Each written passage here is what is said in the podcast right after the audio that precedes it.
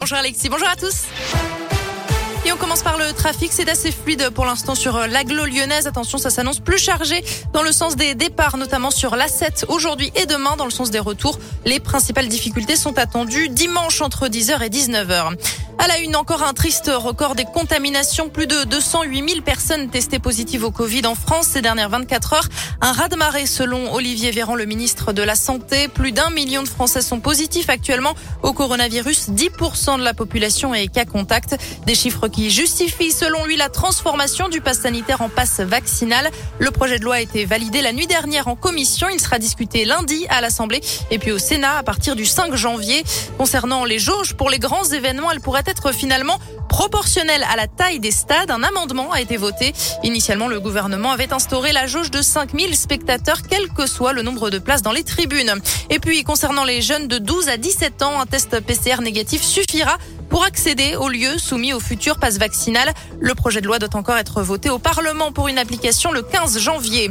Des résultats clairs et sans appel. D'après une étude menée par les hospices civils de Lyon dans toute la région Auvergne-Rhône-Alpes, la vaccination contre le Covid a entraîné une baisse spectaculaire des hospitalisations de 98%.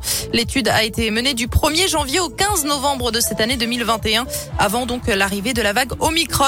Même si le nombre de nouveaux cas de Covid flambe en ce moment, l'impact positif de la vaccination reste évident pour le professeur Philippe Vanems. Il est l'un des auteurs de cette étude.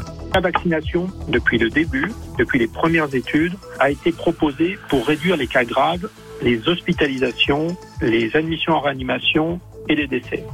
On n'a jamais identifié comme objectif prioritaire la réduction de la transmission et la réduction des nouvelles infections.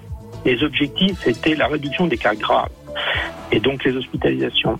Et dans ce contexte-là, on ne peut pas nier que la vaccination a réduit l'incidence des cas graves et des hospitalisations liées à des tableaux cliniques sévères. L'étude des HCL vient d'être publiée dans la revue scientifique Vaccine. Toutes les données sont également accessibles en ligne.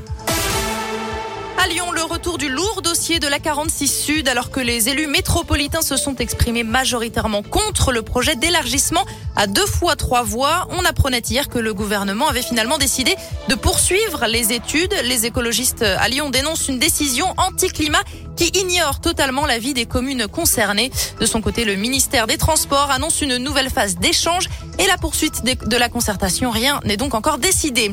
On termine ce journal avec une famille heureuse dans le Rhône. Elle remporte un million et demi d'euros après avoir joué au loto du patrimoine. Le ticket a été acheté dans un tabac du 3e arrondissement de Lyon. C'est ce que précisent nos confrères du Progrès. Et je rappelle que 12% des mises sont reversées à la Fondation du patrimoine. Ouais, c'est